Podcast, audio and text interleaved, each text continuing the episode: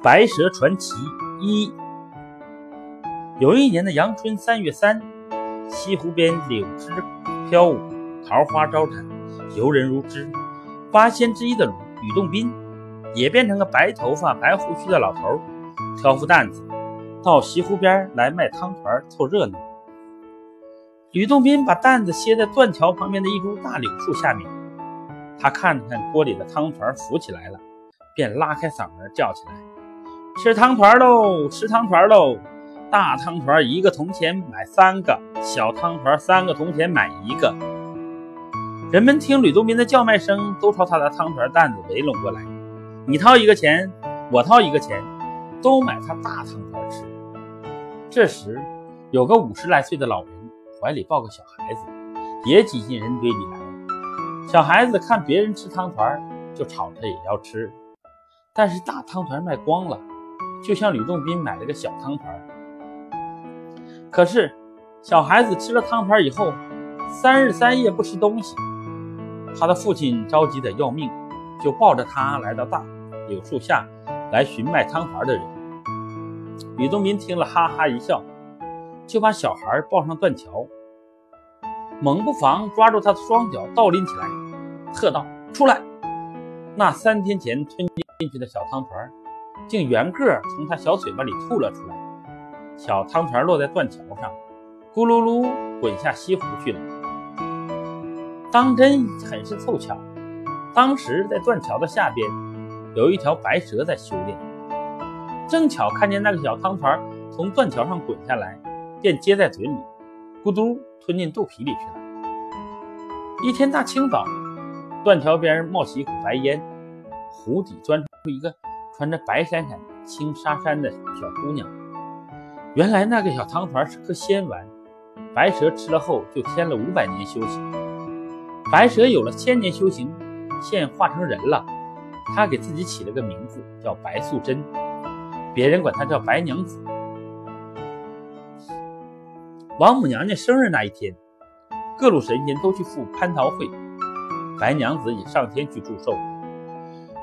遇见了南极仙翁，就问老神仙：“我怎样才能找着多年前的那个小孩子呢？我要谢谢他呀！你现在下去，到西湖边去找，那个最高又最矮的人就是他。”南极仙翁讲完话，便笑呵呵地踏着云朵走了。白娘子离开南天门，降落到西湖苏堤。她走到映波桥边，看见有个人手里拎着一条小青蛇。那小青蛇见了白娘子，摇头甩尾的，眼睛里还滚下泪珠来。白娘子觉得它怪可怜的，就买下了青蛇，把它捧到湖边，放进水里。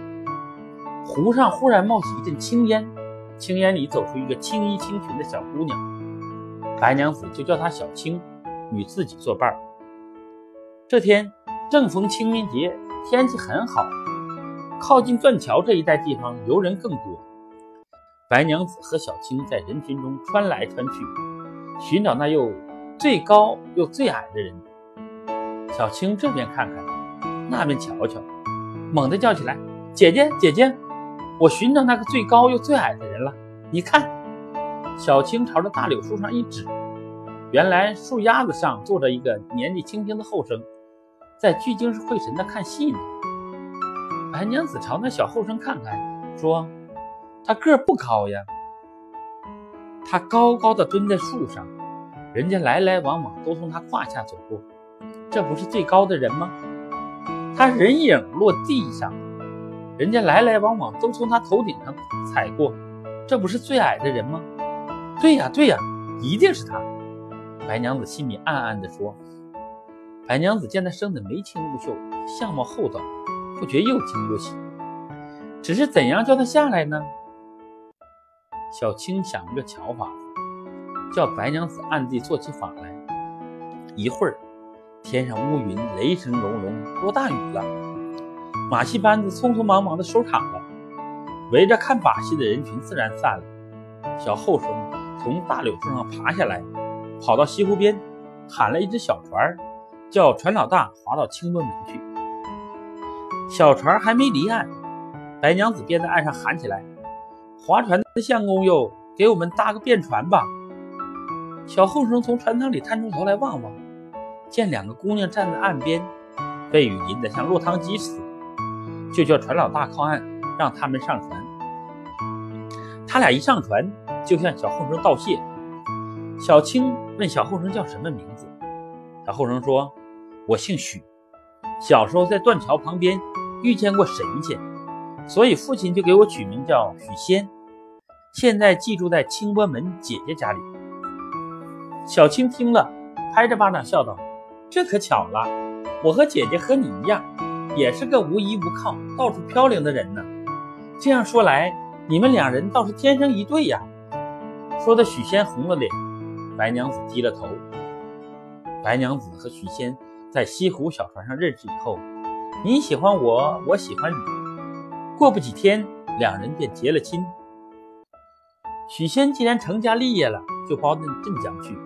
开了一家保和堂药店，自己立个门户，日子过得甚是红火。